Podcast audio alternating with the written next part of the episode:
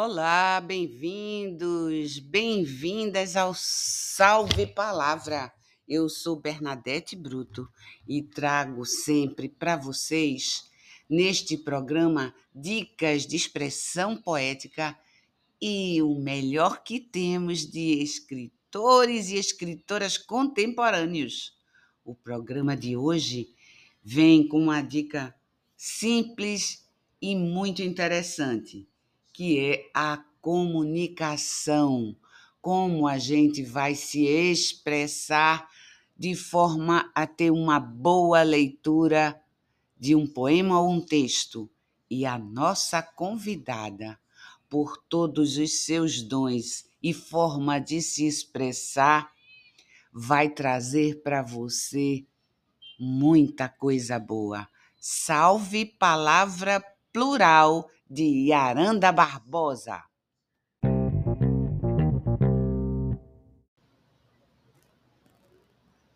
Poema Meu Canto, de Tânia Tomé. Quanto meu canto existe, eu existo em mim, devorando de alma e de céu toda a poesia que me seduz.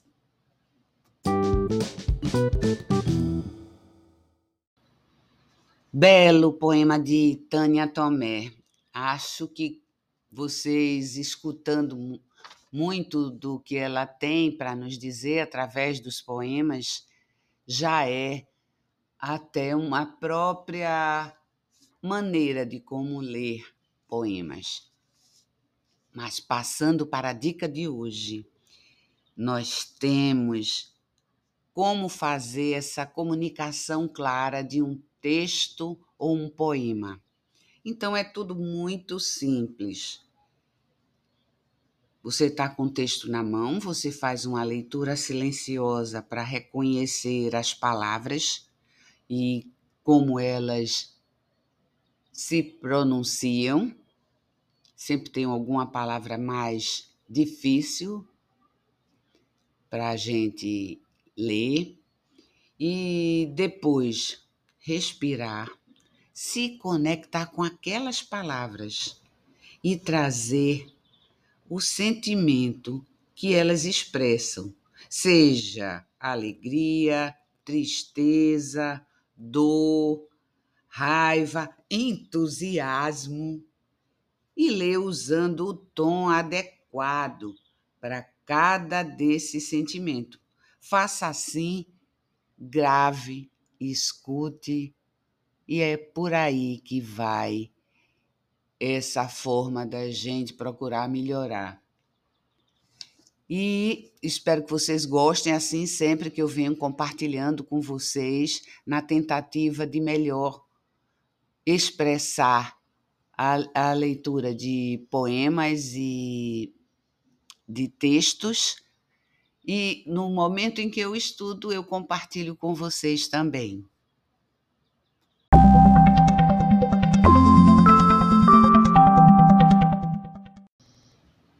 Depois desta introdução, passamos para conhecer a nossa convidada, que vai se apresentar para nós. Salve Aranda Barbosa! Meu nome é Yaranda Barbosa, eu sou natural de Olinda, Pernambuco. Mas embora eu tenha a pernambucanidade tatuada na minha alma, eu me considero uma cidadã do mundo, porque eu possuo uma inquietação enorme que me faz querer conhecer lugares, culturas e pessoas diferentes e aprender junto com elas. Eu viajei por alguns países da América Latina e nessas andanças eu fiz algumas amizades e tenho grandes lembranças que me marcaram positivamente, sobretudo a minha viagem ao Peru onde eu vivi durante seis meses para complementar os meus estudos para o doutorado. Durante dez anos da minha vida, eu transitei pela Universidade Federal de Pernambuco enquanto estudante, onde eu cursei letras, dupla licenciatura, português e espanhol, assim como o mestrado e o doutorado em teoria da literatura, com a especialização em literatura fantástica. Né? Então, acredito que é, por ser de Pernambuco e por ter desde criança esse contato com a sobrenaturalidade, com lendas urbanas e rurais, é, esse DNA da sobrenaturalidade tenha passado também para o meu DNA é, acadêmico e tenha desenvolvido, eu tenha desenvolvido esse gosto pela literatura fantástica e pelo sobrenatural. Nessa mesma instituição, eu trabalhei como docente substituta no Departamento de Letras, assim como também na Universidade Federal da Paraíba, ministrando aulas para o curso de Letras Espanhol. E atualmente eu atuo como professora efetiva do Departamento de Letras e Artes da, da Universidade Estadual da Paraíba, em Campina Grande. Além de professora, eu sou crítica literária e em 2020 eu me aventurei pelo mundo da ficção enquanto escritora, quando publiquei a novela histórica Salomé, que se passa na Recife de 1850. O livro foi finalista do Prêmio Maria Firmina dos Reis e está sendo utilizado por algumas escolas do estado de Pernambuco. Eu tenho muito orgulho dessa obra. Em 2021, eu fui curadora e colaboradora da Antologia das Mulheres Pretas e da coletânea Artemísias, Vozes de Libertação, na qual, através de prosa, poema e ilustrações, mulheres de diversas partes do Brasil denunciam a violência de gênero. Esse mesmo livro foi traduzido para o espanhol no ano de 2022 e está já na terceira edição, embora nós tenhamos disponibilizado a versão digital é, gratuitamente para o download. Em 2022, eu publiquei Palavras de Silêncio, uma obra com narrativas curtas, sobrenaturais, é, e que foi eleito o melhor livro de contos de 2022 pela Flipo, a festa literária de Ipojuca. Este ano, agora em 2023, eu organizei e colaborei junto com outros autores a coletânea As Várias Faces da Perna Cabeluda, em homenagem ao escritor Raimundo Carreiro. E ainda este ano eu pretendo lançar um livro com artigos acadêmicos, no qual eu colaboro e também organizo com ao lado de outros colegas acadêmicos, um livro que vai se chamar, que é, né, tem possui o nome de Nativas, Mestiças e Transoceânicas: O Poderio Feminino em Abiayala, no qual resgatamos 14 mulheres, esse é o primeiro volume, que foram e são importantes para a América Latina, mas que pouco ou são conhecidas quase nada.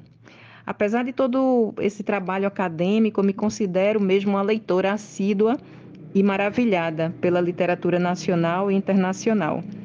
Poema, crônica, prosa, biografia, não ficção criativa, ou seja, qualquer obra que me faça viajar, fazer parte dos meus momentos felizes ou me resgatar de situações, é, situações difíceis, vamos dizer assim, fazem parte da minha vida e me atraem. Assim, minha vida se estrutura em meio a histórias e mundos que me ensinam, me acalentam, mas que também me deixam sem chão. Então, esse é um pouco sobre mim, essa amante da literatura e dos livros, e agora né, também amante da ficção enquanto produtora de ficção.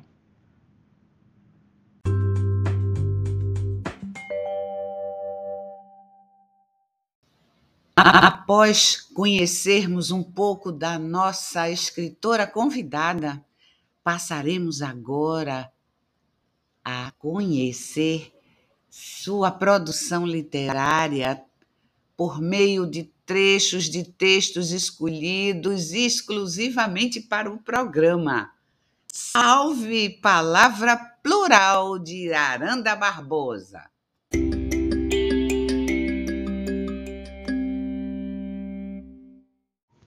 Trecho do livro Salomé, capítulo 5 da inauguração do Teatro Santa Isabel. Encontrava-se ali a nata pernambucana, exercitando a ostentação de joias e modelitos importados. Os convidados vinham suspensos em cadeirinhas de arruar, abrigados nas seges ou encantados nas carruagens, movimentadas por tração escravizada, já que humano e animal, nesse caso, eram impossíveis de diferenciar.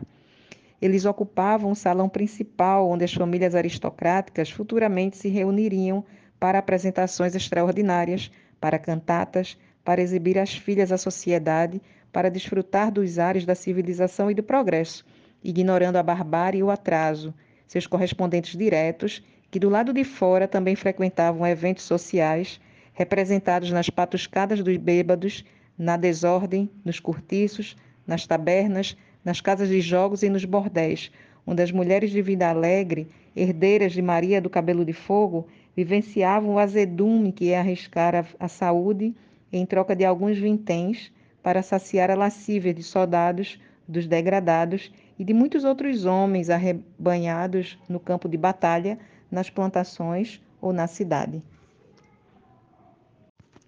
Trecho do conto Vida Fácil, do livro Palavras de Silêncio. Tá vendo aquele Aliban ali? Ali, do lado da viatura? Pois é, ele dizia que ia me tirar dessa vida. Foi paixão à primeira vista. Eu estava fazendo pista aqui, bem aqui nesse ponto, e ele passou me olhando como se tirasse a minha roupa. Estava de serviço e não parou. Mas na noite seguinte, meu amor, ele veio com tudo. Expediente completo até quatro da manhã. Deu para o da cafetina e ainda sobrou para uns luxos meus. Vou te tirar dessa vida, ele me dizia. Alugou uma kitnet no Holiday, fez a minha feira e disse que não era mais para eu ir receber cliente nenhum, nem ir para a rua. Tá doido, bofe? E se tu desaparece sem mais nem menos? Perco o ponto e os clientes. Tá doido? Conto Pitonisa, do livro Palavras de Silêncio. Não estranhamos o fato de Branca ficar tantos meses sem se alimentar. Acreditávamos ser efeitos dos ciúmes provocados desde que descobrimos a gravidez. A gestação inteira, minha barriga serviu-lhe de ninho, onde ela se aconchegava enrolando-se sobre si mesma. Após o nascimento, dormia no quarto, velando o ressonar inocente. Depois a encontramos esgueirando-se pelo engradado. O olhar hipnotizador, a língua afastando os poucos fios que formavam a franja rala na testa da recém-nascida. Faltava-nos coragem para incomodá-la, medo da mordida, talvez.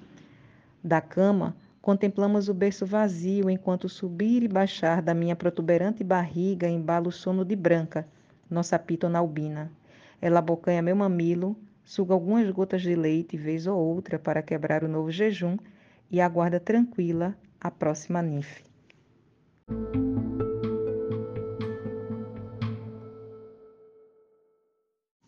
Trecho do conto Belinha, do livro Artemísias, Vozes de Libertação.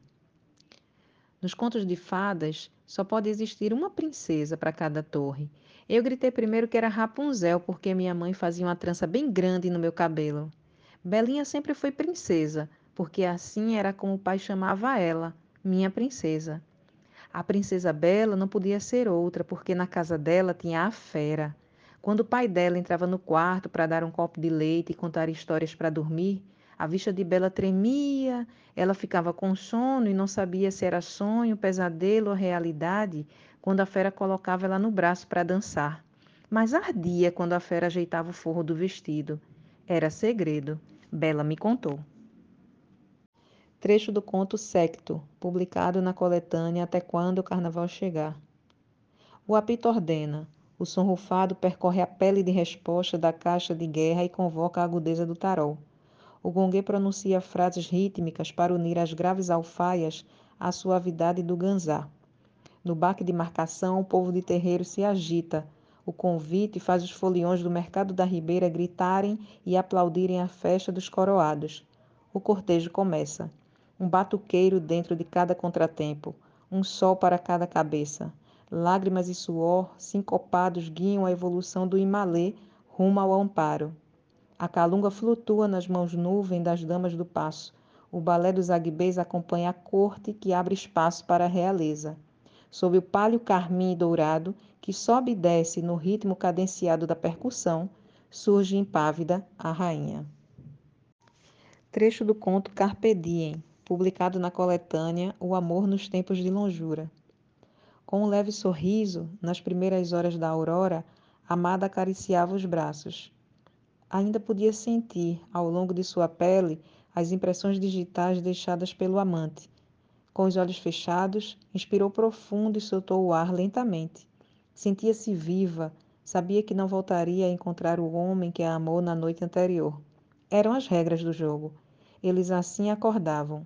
Quando decidiam entregar-se ao afã do sexo provocado pelas paixões daqueles que estão cientes nos últimos dias de vida. Amada apressou-se, estava atrasada. Precisava organizar tudo antes de ir trabalhar. Era médica legista.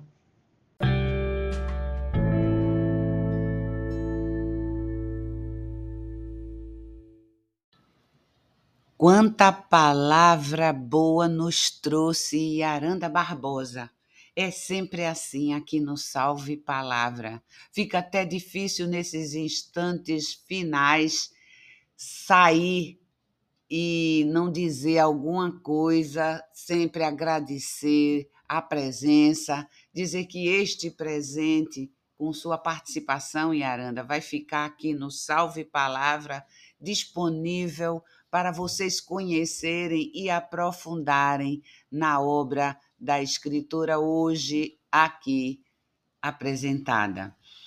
E, como vocês já sabem, a despedida se fica sempre por conta da nossa convidada, que deixa uma mensagem muito bela.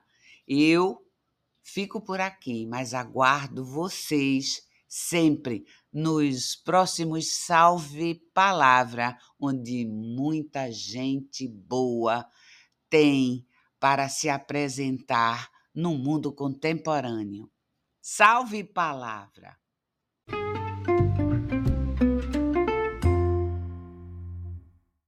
Bom, essa foi um pouco da minha escrita, que é plural, que é diversa, que não se prende a um só tema, a um só gênero. Então, eu gosto de transitar, porque a literatura nos permite isso, enquanto leitores, enquanto escritores. Muito obrigada, Bernadette Bruto, pelo convite, pelo espaço, pelo carinho. E quero terminar com um trecho de um conto que se chama Libertas et Veritas, que fez parte da coletânea Antologia das Mulheres Pretas. E fala de empoderamento feminino. E diz o seguinte: Fora sua filha de Lilith, gritava meu marido enquanto jogava minhas roupas no chão e eu rodopiava nua no quintal com a cara para cima recebendo os beijos que o céu me mandava em forma de gotas geladas. Não vou me deitar com um homem, não. E eu sorria com a boca bem aberta, acariciando os meus cabelos curtos e o meu corpo protuberante.